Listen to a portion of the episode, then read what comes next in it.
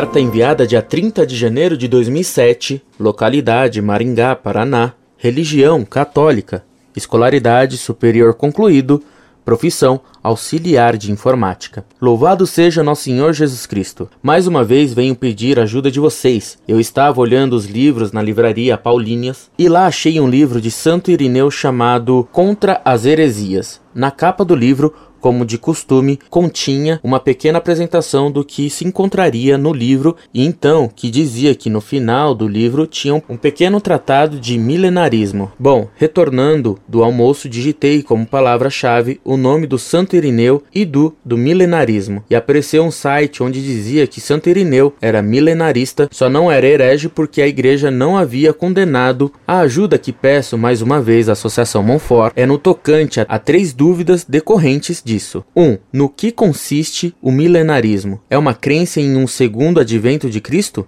2. O milenarismo foi condenado pela Igreja como heresia?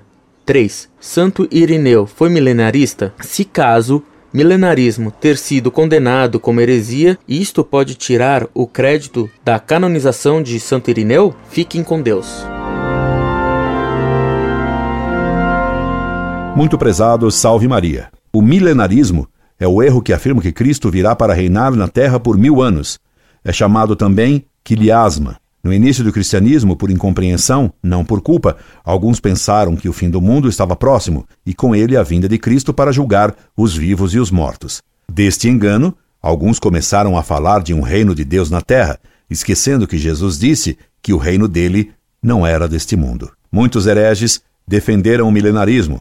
O mais importante deles foi o abade Joaquim de Fiore, na Idade Média, cujos erros repercutem até hoje.